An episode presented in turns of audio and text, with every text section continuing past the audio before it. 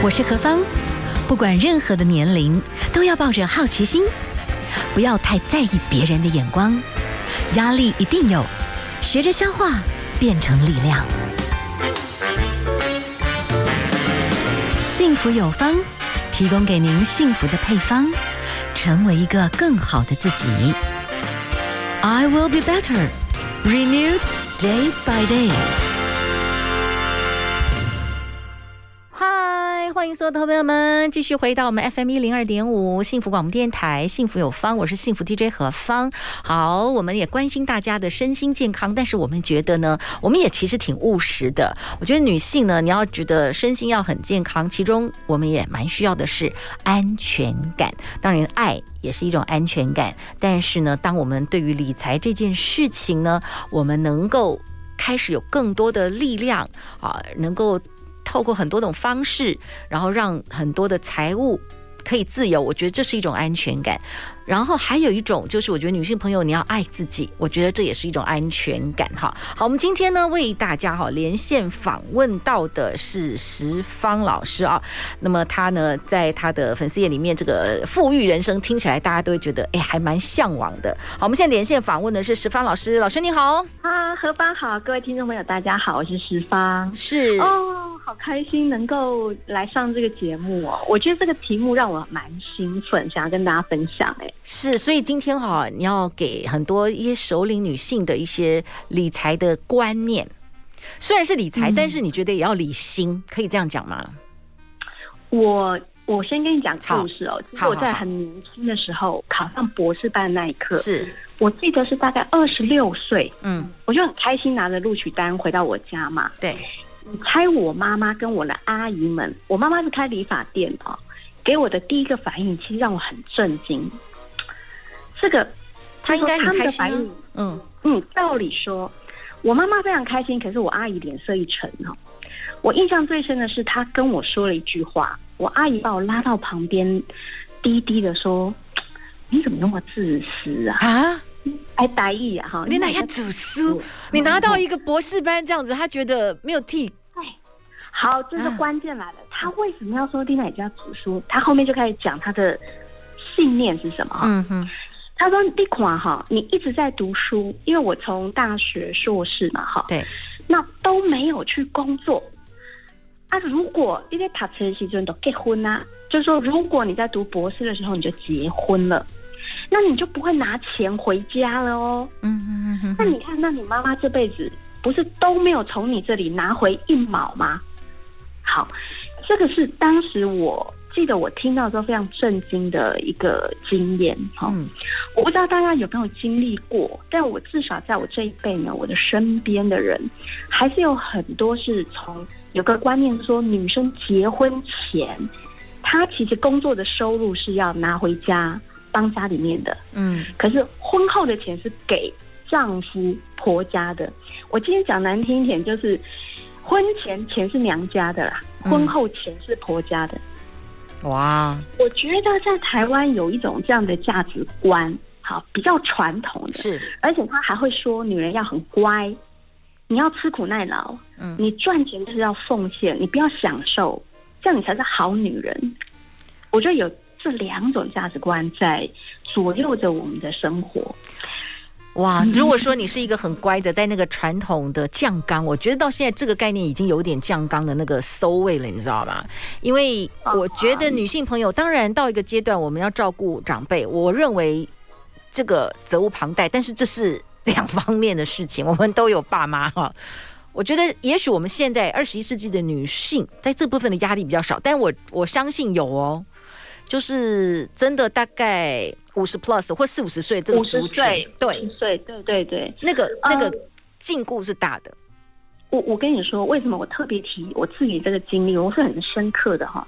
因为其实我出书之后，有很多大概五十岁的女性来找我，因为她其实，在角色上面，还有就是大概三十几岁的年轻妈妈也会来找我。她、嗯、们大部分是刚生育，就是她生第一胎，是可是她其实身上已经没有钱了。但是他的婚姻不不幸福，对，就是他在婚姻中生第一胎，跟先生争吵非常严重。是，其实他想离开他，嗯嗯，但是他发现他在金钱上他非压力非常大，嗯，他完全没有自主，现在又拖着一个孩子，所以他很焦虑，嗯嗯。可是你知道吗？我在帮他们的过程里哦，我通常都是无偿的帮他们，把他们拉进来，慢慢教他看书。我发现不管给他多少，他最后很容易放弃。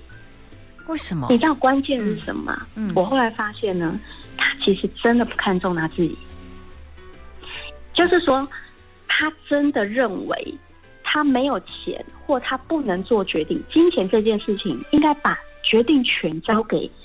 大人或者是男人，还是这样子哎、欸，天哪！可是说真的哈，有时候在网络上听到好多故事哦，就是就算就算你，哎呀，我觉得女生要为自己想啦。有一些个案就是他们真的在分财产的时候。就算你本来都写的好好的，也有可能反反悔就反悔了。然后你手上没有钱，你要去要回钱，你还得打官司。那你手上一毛钱都没有，你还打什么官司？根本不可能。所以女性一定还是要，嗯，对啊。台湾还有这种哎，姐姐妹妹不是不拿遗产嘛？当然，在法律上其实已经都不是这样讲了。对，可是还是有女性，其实女生其实会接受哎。所以我跟你讲，理财哈，嗯，我因为我们在讲钱。你要拥有掌控能力的时候，后来要回过头来，回过头来，你要肯定你自己。是第一个，你要肯定说，我学得会。OK，有些人当家庭主妇很多年，他已经不相信他可以从零开始学会一件东西。嗯。第二个是他也没有勇气去跟男生，就是他的先生讨论界限这件事情，或者是说我把一些金钱的掌控权拿回来。嗯，你知道吗？他已经习惯被分配了呢。来，按你救我一下没？今晚按你救我一下没？嘿，对，他被分配是说，先生固定给他一万五的家用，嗯，他就在里面抢等内都这样子过生活。他怎么理财呢？他完全没有控制能力。所以我我们今天为什么要做这一集？就真的很鼓励大家是。从我我自己妈妈的故事中，还有我自己的经验中，我希望可以带给这个年龄层的女生一点勇气。是，其实她是可以被松动的，就是相信的人可以被松动的。那我我，但是等一下我们先休息一下好不好？嗯、我也想请教老师啊，因为我觉得毕竟真的不同的年龄，每一个人对于学习理财和学习这个金钱界限这些事情，因为有的人会真的会怕了。那是不是不同年龄层？嗯他们对于这个金钱的原则啦，或者是学习的原则啦，这件事情，哎，真的可能你的经验不一样，哦，不一样，对不对？哈、嗯，好，我们等一下休息一下，好不好？请我们等一下石方老师来跟我们谈一谈。休息一下，我们现在欣赏的是高慧君所带来的《认真的女人最美丽》。FM 一零二点五，幸福广播电台，幸福有方，我是幸福 DJ 何芳。哈，我们今天哈连线访问的是十方老师，来跟我们谈谈女性理财哈，当然是富妈妈十方哈给熟龄女性的理财观念。当然，我们的十方老师哈，你一直开始对于特别是熟龄的一些女性朋友，即便不管任何的年龄，其实在金钱界限跟观念这件事情，其实我们会一直可以更新。但是有一个很核心，你有一个很深的感慨，是你母亲很真实的故事。你觉得这个例子，如果可以从这个蛮 sad 的、有点遗憾的状态，然后成为一个大家的借鉴，永远不要再有女性朋友因为一些观念的关系，让自己掉到一个好像一直不断的被索讨的状态。也许我们会变得更好哈。可以，嗯，不好意思，可以请您来分享你母亲的故事吗？我妈妈其实非常鼓励我把这个故事说出来，是因为她用了三十年，我们我们都说是用她的人生在教我们不应该做什么才会幸福哈。那她其实是年纪非常小的农村小孩，嗯，从台南就出来，她十三岁就开始出来打工帮人家洗头发。那在她很小的时候，其实钱通通都拿回家，因为他们家有七个兄弟姐妹，她是老大。那在以前那个年代呢，其实他们就是会很努力的把钱拿回家。可是他长大之后结婚，十八岁就结婚嫁给我爸爸之后，我觉得他的命命运并没有变好诶，因为我爸爸有一个弟弟，嗯，就是家他是残障，他是因为呃发烧，所以他没有办法说话。嗯，那以前台湾那个年代呢，其实残障是很难找到工作。所以，我爸爸其实长期都在养这个叔叔。那养到是我奶奶就要求我爸爸把所有的月薪通通拿回家，月薪。嗯嗯。结婚之后也继续这样子。那原本这样子听起来已经算是给的很多了，可是更糟糕的是，我那个叔叔呢，在因为他残障找不到工作，心情不好，所以他在很小的时候就染上，就是他会去赌博。哇！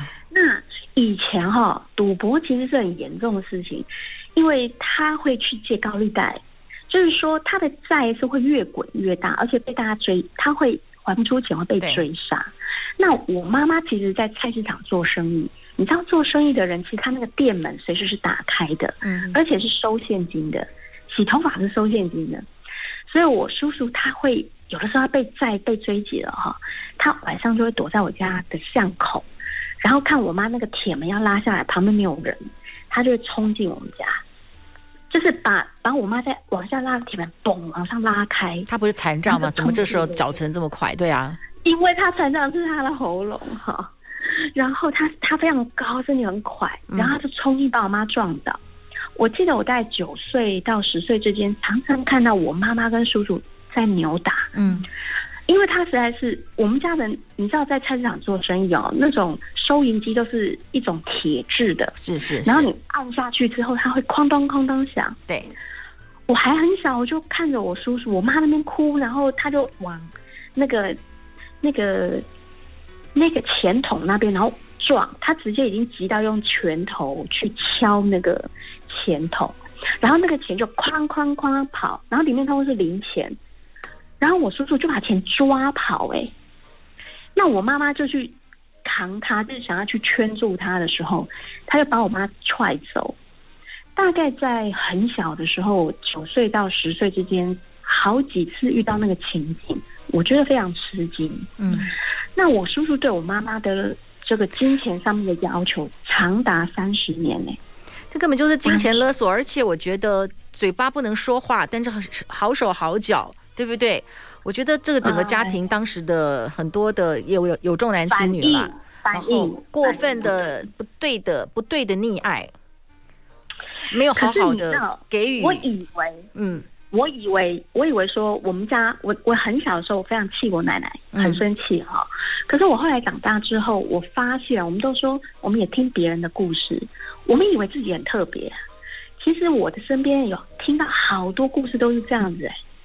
有的是，我觉得那个关键是我爸爸本身的界限也不好。对，也就是说，我的父亲其实在很长的时间，他没有站起来说：“哎，我我应该拿钱养家，养我自己的家，而不是养我的弟弟。”他也不敢。所以你看哦，我们今天不是指责说谁对谁错，而是最有趣的地方是他们相信了什么，所以做了这件事。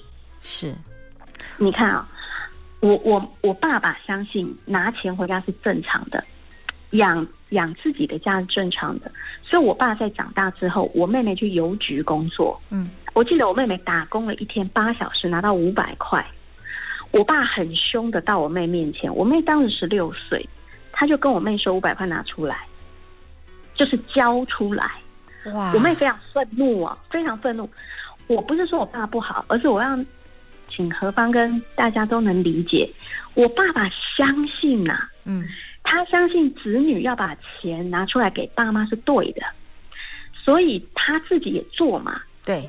但是他相信的东西，最终最终在三十年内造成我妈妈的痛苦，所以这是需要沟通的。我们要去松动，到底你相信的东西是正确还是不正确啊？哇哦，好，所以，我们今天针对熟龄女性，我们再算一算，如果说有一些戴是五十 plus，有可能在传统的家庭里面，有些时候他会用一些，其实我觉得这是蛮诡异的，是一个脐带没有完全剪断的，然后搭。全部缠在一起，你知道吗？的一种不是很健康的一种关系。哈，好，我们先休息一下。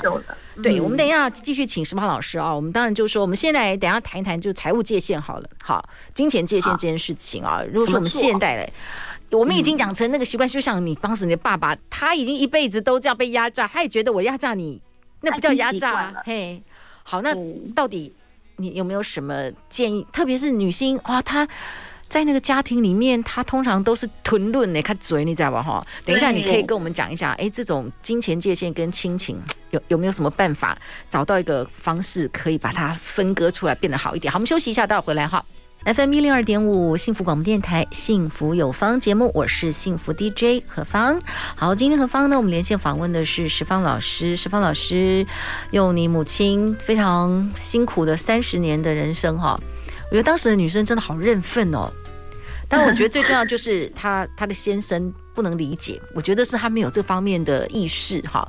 那个界限，其实有时候你好像以为你在爱这个亲人，可是你也害了这个亲人，这三十年像个废人一样，然后掉到一个网络里面，其实这是不对的。有些时候，一个年龄他该学什么责任，他就要去学那个责任。你要真的爱他，你就是真的让他要去面对这件事啊。好，我们继续，可不可以请教我们的十方老师？如果说我们有很多熟龄的。姐姐妹妹，她们其实真的某个角度，她们真的就是阿信，你知道哈，好辛苦哦。可是有没有什么观念，你可以现在你在告诉很多的姐姐妹妹们，就是金钱界限这件事情，要重新我们要去打造。我为什么会去写《金钱界限》这一本书？是因为哦，我我们刚刚在讲故事，好像是啊，以前以前的事情，好像只有老一辈才会发生。其实不是哦，因为我自己亲身在大概二十八岁那一年遇到跟我妈相似的情境。嗯，那时候我先生是遇到他的大哥被倒债，就是被骗钱。那那时候有周卷的 Mary 信用卡，他欠了很多卡债。嗯，然后我的先生那时候只是未婚夫，他就坚持要帮他哥哥还这笔债。Oh my god！怎么又是一个这样？Oh、嗯，就是这种，所以我当时遇到的时候，我是非常震惊、非常惊吓。嗯，可是很奇怪啊，我先生是高科技业的高学历的男性，嗯哼哼，而且也年轻，但是他居然很坚持要还呢、欸。所以我现在要讲是说哈，并不一定是年龄比较大才会去做这件事，其实这是跟每一个人相信的东西有关。那因为我自己遇到这个挫折，我妈妈遇到这个挫折，所以其实我就去找书，因为我自己很喜欢读书，找到一本书里面教我们说，其实人要画财务界限。嗯，他举一个例子很好玩，他说每个人哈，你自己要管自己的钱，就像你家后院有一块草皮，你看每个人的院子里都有自己的草皮，嗯，你平常是要固定帮他浇水。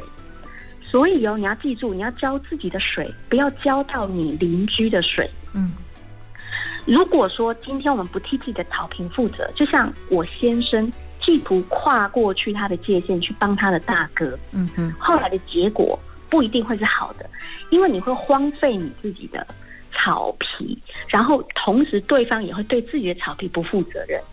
你知道后来我先生的大哥就真的。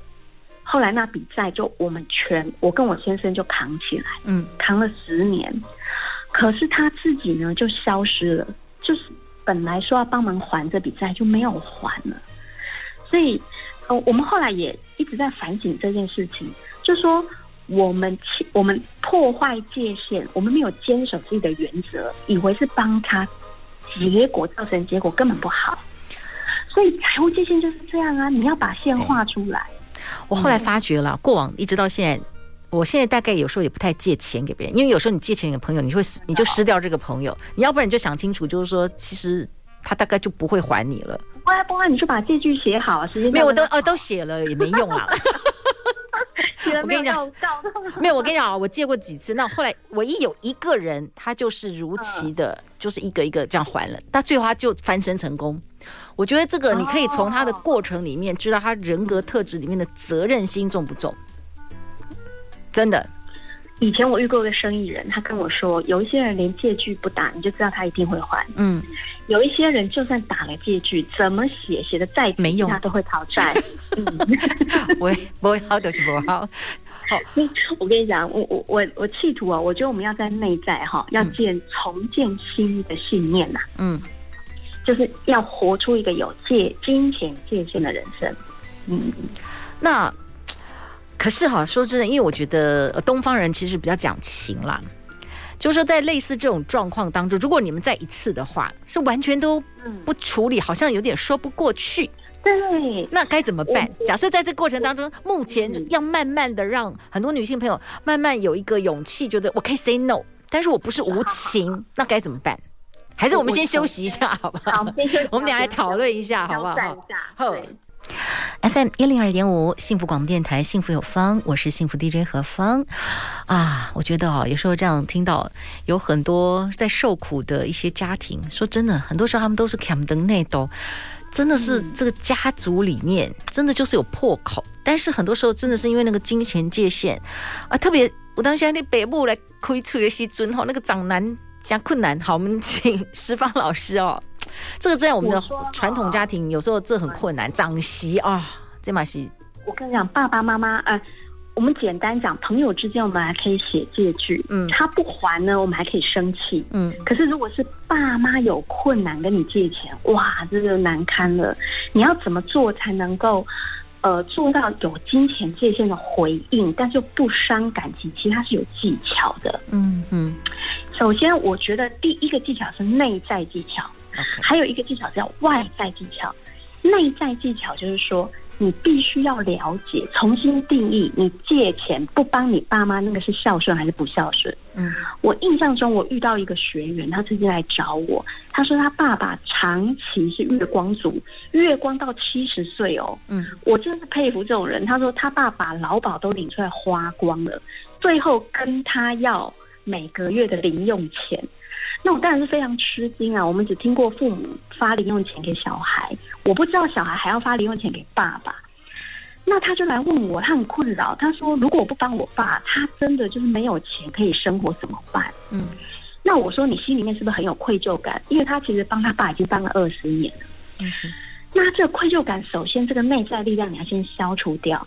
我我在很小的时候就曾经有一个压力，就觉得说，好像父母养我们十八年，我们理应还过去十八年嘛。那这是一个概念上的，这可是我都劝别人，你千万不要用这种方式借贷有借有还的方式来看待你跟父母之间的金钱关系。我我觉得这个部分哈，有几个，如果说是奉养父母，我觉得这是另外一个层次啦。但是如果父母他的某一些价值观，他觉得那个金钱界限习惯，他的习惯不好，而你无法控制他。嗯，通常我们我们说的是不正常的这个状态。对，像他本身，比如说浪费诚信，或者他自己使用无度，还有他就是要特别多钱的，我也遇过。呃，我们网络呃演艺圈就有几个很痛苦的歌手，张姓女歌手，对不对？那这个父母还。指控他，诬陷他很多事情，就是要威胁他吐钱出来。我真的觉得有的是明明爸妈不缺钱，真的不缺钱，可是他要他狮子大开口要五万、十万一个月的，也有听过。嗯、那你你要重新理解你跟父母之间的关系。他养你养到大，你要把他养给你的这些钱或者是付出视为是一个礼物。我都我都这样劝大家，礼物是什么？礼物是说。我庆祝你的出生，所以我送给你生日礼物。可是啊，这代表我爱你跟关心你。是，很特别的是，当明年他生日的时候，送你礼物的朋友或者是那个人他生日的时候，其实你也会自动想要回送给他。所以这时候你们之间的关系是流动起来的。也就是说，你跟父母之间的金钱关系要接近这种状态。哎妈，我我终于找到工作了，然后我好开心哦，我可以送礼物给你。嗯，你们之间的关系是这样子，而不是说，哎，我们来算一下，从小到大你花了五百零七万零八毛，所以你现在按利息还，你要每个月还我多少钱？我觉得那是完全不一样的关系。那你在内在有这个价值观之后，你才有能力去跟你妈说。你知道我曾经遇过读者来跟我讲，他妈妈跟他说：“如果你跟我计较钱，你现在给我滚出去，我以后再也不要见你。”可是他妈妈就是把他的钱通通扣死，嗯，他每个月赚四万八，他妈妈把他的钱拿走四万块，说是要帮他存钱，嗯，可是其实对他是住家里吃家里，可是他完全没有金钱的掌控能力。那他妈妈为什么需要这么多钱？是因为他妈妈其实内在有空缺，没有安全感，所以他就威胁，当那个女儿哈跟妈妈说我要把钱拿回来的时候，他妈就要去死哎、欸！我觉得那已经是勒索了，哈，这个也就是绝对是勒索。嗯，所以后来，呃，我都说，有些人会说你，你长大之后怎么会变这种人？你或者是骂他说很自私，有的是爸爸妈妈会拿某个兄弟姐妹的钱去贴补另一个小孩子的比较能。呃，家庭功能或者是收入状况比较不好的，去贴补他，然后父母好像是一个协调器，可是其中有的子女就很不开心。那我其实都鼓励大家用三个词来回应你的爸爸跟妈妈，嗯，这就是交战了哈。是，那三个词叫很遗憾，我知道没有用，什么意思？很遗憾，我知道很遗憾，这个好像，然后没有用是什么意思？嗯，没有用。比如说他威胁你说哇去死。你你你就说你威胁我没有用，嗯，我已经决定了。然后你为什么要这样伤害我？我很遗憾你这么生气。嗯，你到底是哪根筋不对啊？你你可以说我知道你现在很难过，就是说很遗憾，我知道没有用。其实这三个词是一个折中缓和的方法，嗯。我知道你现在很难过，我能体会啊。我看到你在生气了，但是我有我的界限。你现在威胁我是没有用。有些人他会用冷战，冷战也绝对绝对都不要低头。嗯，那我都很鼓励大家说，其实他用渐，我们要用渐进的方式去处理这个拆炸弹的问题，就是棘手的问题。嗯，你也可以不要太激进，但是你可以慢慢来。在我的经验里面，有的孩子第一次开口向爸妈提出来说：“妈，其实你跟我要这么多钱，我很不舒服。”其实结果很好，欸，哎，嗯，他说他发现他妈妈居然会懂得反省，说也许他不应该这样做，然后居然开始真的就不敢跟他要钱。所以其实这些例子并不是一定说你说出来就会伤感情。是是要、嗯、OK，我觉得我想哈，当然我们今天谈到的金钱界限，甚至谈到的所谓的亲情勒索，这个前提就是说，真的不是每一个家庭百分之百的观念，然后那个关系是平衡的，是完全健康的。有些时候我们就要慢慢的有一个觉察。知道你自己现在在这个家庭里面，也许他们的金钱观，他们彼此之间的互惠的平等性，或者是你给予协助这个家庭的问题，会不会让这个家庭真正那个 trouble 的那个人，他会因为这样子，诶，有一个翻身的机会，还是他其实真正里面会更软弱？你就要有智慧去评估，然后有些大是大非，你才会有勇气去。去做进一步的去对抗哈。好，我们现在好访问到的是十方老师。十方老师，我们刚刚的前半段其实分享到的是某一些的家庭里面哈，那个彼此的关系那种黏腻的不够健康，有些时候好像就是要让家里的某一些人就要去完全的去为别人的人生也要来负责哈，甚至有一些家长，我觉得天下父母有些。真的也是不够成熟，真的会有那种亲情的勒索。所以今天我们的上半段是谈到这个部分，要是学习 say no。那下半段我们接下来是不是老师？哎，你的整个的粉丝页里面其实谈到的就是富妈妈，你觉得女生其实是可以学理财，包含熟龄的女性是这样吗？呃，我觉得是。其实我们曾经做过一个检讨，就是到底男生比较会理财，是女生？结果呢，所有的统计都指向女生做投资啊。其实绩效是比男生高一趴，所以其实女生的状态其实比男生更好的。嗯，只要站出来，然后掌握金钱是可以做。那我我常常很想很喜欢跟大家分享说，其实，在面临熟龄时候的投资观念呢，大家首先要先安定下来，不要觉得焦虑，因为其实呃。很，现在我们不是很多理财书吗？嗯，他都是说多少岁，三十岁他就财务自由，然后五十岁他就领股利，光领股票的股利现金就可以领到一百万，嗯，类似这样的故事很多。那也很多五十几岁的人，其实他压力很大，因为其实很多人在前半生非常努力，那同时也背负了我们刚刚讲的那种家庭责任，对，所以他在五十几岁的时候，其实身上可能就有一百万、两百万。他心里压力很大，是因为看起来他距离这个财务自由啊，月领鼓励几万元啊，还有很远的距离。嗯，可可是我想跟大家分享一个其实首领的投资的心法，你们大家可以把那个数字记下来，就是二十五、五、四这三个数字就可以了。二十五就是什么？就是如果你想要安全退休，哎，何方你你觉得安全退休是什么意思？就是说我不工作，我可以不工作嘛，对不对？然后我每个月拿到的钱够我用嘛？对呀，嗯，对不对？很愉快这样子哈。对，所以二十五的意思就是你你去存你每一年支出的二十五倍，这样就好了。意思是说，如果你每一年花五十万。那你就存二十五倍，好像，呃，五十万乘以二十五倍的金额，本金一千呢？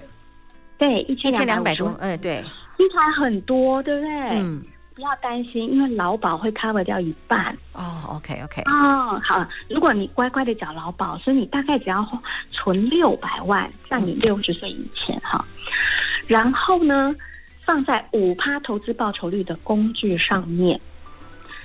接着每一个月，每或每一年提领四趴，也就是说，假如你存到六百万，对不对？对。那你就六百万乘以五趴，那你，嗯、呃，放在五趴的报酬率上，然后你每个月只只领四趴，你就永远花不完。就是说，用这个公式简单的数字，你就知道。其实你需要的钱是这么多，这是确定的。嗯。第二个，你知道你要放在什么东西上面，就是没有超过五趴以上不要放。嗯哼。然后你要领多少钱出来花，就是领四趴出来花就对了。那这个表是我曾经跑过 Excel 表。嗯。呃，我先生现在也退休了嘛。其实我们在退休前把这个表做成一个很长期，到我大概九十岁左右，我确定哦，我确定是花不完。嗯哼哼，所以其实大家马上就可以在脑子里心算一下要多少钱。像我们刚刚讲那个一一千两百五十万，就是每个每一个月每一年花五十万，要存一千两百五嘛，对不对？对。可是如果你是那个军工教人员哈，所得替代率有六成哦。六十趴哦，哇！所以其实存的你需要存到的钱没有你想象中这么多。我以前帮一个军工教一个老师算过，他真正要存到的现金大概是三百五十万左右就可以了。哇！他大概就够了。嗯，这接下来就国家因为会给予的因为有他们，对对对对。好，那所以一般呢，我觉得到稍微熟龄一点，你刚刚讲五趴来讲的话，有时候像直利率有一些很好的。优质的产业，直利率这个部分，你觉得值得学习吗？就熟龄的朋友会不会很危险？对，我先讲一个大的观念哈。第一个，没有超过五趴不能买，对不对？对。所以请大家检查一下储蓄险的保单可不可以超过五趴？可以呢。不是投资型哦，是储蓄型哦。OK。哦，何方？大部分没有啊，大部分没有哦。哦，跟你讲，现在只剩下二趴了，两趴了。哦，是哦。真的邮局卖的储蓄险是不可能超过五的，连三都超过不了。哦，哎，这样，所以哦，储蓄险不能拿来退休哦，千万不要。OK，然后房子大概是四趴，这个我过去过去做过统计了。OK，就是过去的这十几年哈，平均是是房子的勉强可以哈。OK，快接近了。那最好其实是股票哦。我我们曾经跑过那个 Excel 表，就是最高的台湾过去十八年股票的平均报酬率是十趴，是每一年哦。嗯，真的假的？但是这个真的，我知道很吃惊。对，我看我算出来的时候，我也快吐了。那感觉还那，但是因为我觉得，其实很多时候那个主力，我们一般人其实。在那个其中口袋太浅，你知道吗？然后如果就熟龄一点的话，其实压力很大，对，压力很大。那有什么什么方式？所以就是要高值利率的嘛。但是你的高值利率好像也不能这样买着就开始永远就躺在那边，好像你的概念是也不可以这样。不会不会，有很多股票。当然我不能够在节目上讲股票哈，就是我们不能讲说投，不能讲单一的啦，嘿，不能讲。但是我可以跟大家讲，有一些。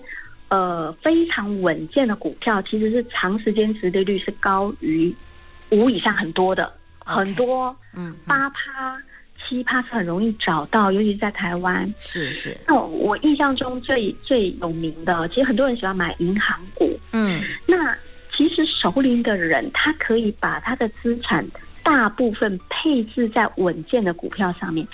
你之前不是很红，就是零零五零、零零五六。对的。不知道何方有没有听过？就是台湾五十，是不是？台湾五十零零五零在过去十年的平均报酬率大概是九趴。嗯。所以其实也非常的高，是因为它它里面买最多的是台积电。没错。那所以股票的买法，我们刚刚已经知道最高的是股票，那股票买法最安全的叫做平均。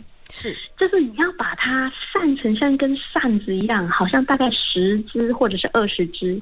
比如说，如果你身上有一百万，那你大概就是买大概十只的股票，让它分散，一支十万块就好。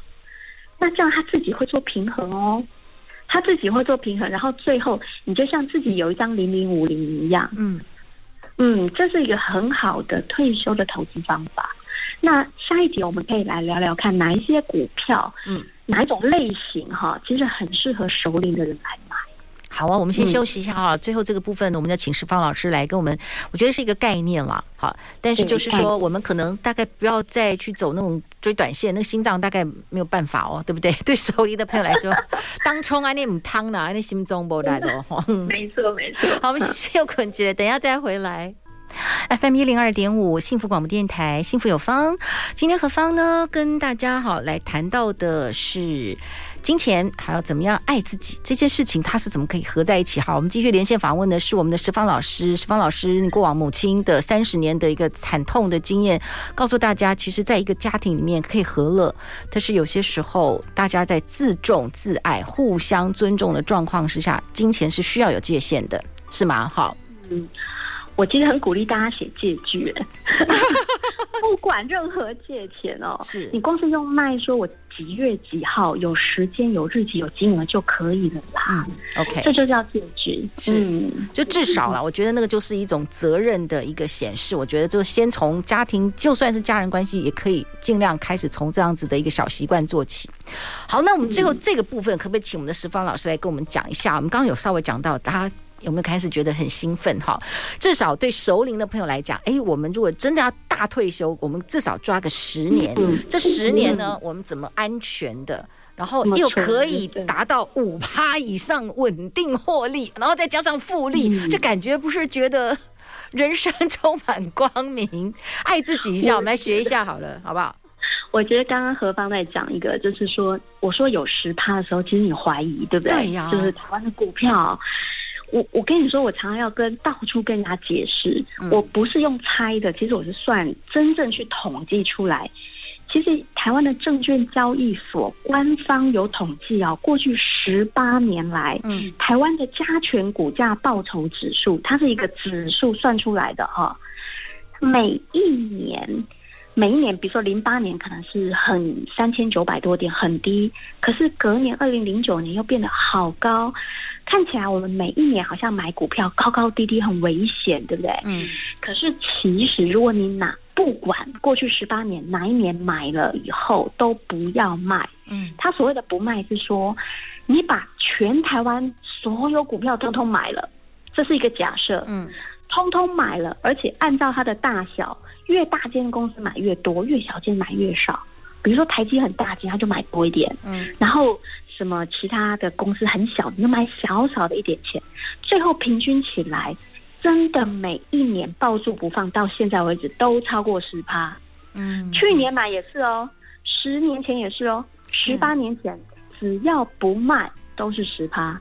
这是我跑出来的数字，所以要先给他建立信心。你真的不要怀疑了，是 是是，股票真的超过五，而且它其实蛮安全的。如果你不卖的话，哈，就是优质的公司，有些时候不一定会那个大户主力不一定会去炒作啦。好，但是你觉得就是说他们本质上是好的，你觉得就可以去找那种直利率只要五趴以上的，就可以长期持有就对了。股市永远都有人在炒作了，嗯嗯，好，那所以你你比如说你船在海里，你就不要期待它不动，对，好，它一定会随着波浪上上下下。可是我们接下来，我可以跟你跟大家分享是说，我自己有买或者说我自己在观察关注的股票里面，特别适合首领稳健型的是哪一些？有一个类型叫做呃，垃圾回收股，我都很推荐给熟龄的人来买。什么叫垃圾回收呢？像我们垃圾不是都会送到焚化炉吗？对。哎，焚化炉这种股票，其实这种公司的经营是很稳的，因为不管世界发生什么事，我们都会制造垃圾。哎，不错哦。然后我 们制造垃圾之后，都需要焚烧，所以这种公司是不会随着外界，即使发生股灾好了，它其实波动也都非常小的。在台湾里面有一只叫可宁味，还有日友这种公司都叫做呃，垃圾焚化露股。哈，我都戏称哈。嗯，那还有一种就是食品股，为什么呢？因为食品也是属于那种不管世界发生什么事，我们都要吃的。前一阵子最好玩就是不是疫情嘛？嗯，疫情之后不是很多人都窝在家里面吗？那其实我就很推荐大家，我我们朋友里面也很多人去买莲花石。莲花石是什么？就是那个可乐果。我不知道你蛮有名的一些零食，对，我自己很爱吃这种就咔咔的这些，然后呃莲花石的股票也非常适，这一种股票很适合，然后呃食品股像莲花石、补风都算，然后还有一种股票呢，我都称它叫做保家卫国股，嗯，保家卫国股就是像这种保。保障，我们叫保全。台湾其实有两大保全公司，一间叫星光保全，一间一间叫中兴保全。那在股票里面呢，这两种股票的公司股价波动很小的，嗯哼哼，它真的很佛系哦。它可以在股灾的时候，人家跌三十趴，它就是跌十趴。那这种佛系为什么？为什么它会这么佛系？因为其实我们台湾就这两间嘛，嗯。然后大家的使用率也够高嘛，是。还有像我们不是都年纪大了吗？是。年纪大，有的时候我们会在家里装一些智能的监控，嗯、那这些都属于这种保全会涉入的新产业，是是是。所以他们其实都是蛮好的。那我我还蛮喜欢跟大家推荐那个，不是推荐啊，就我自己也有买，我自己买的就是玉山金。是是是，玉山金银行股里面，玉山金是很高殖利率，而且很稳健。嗯、很多老年老年人都拿它来当存股标的耶。是是是。所以其实我自己很喜欢的，就是像这种我们刚刚讲了几个大方向：垃圾回收、嗯，食品、银行、保家卫国股。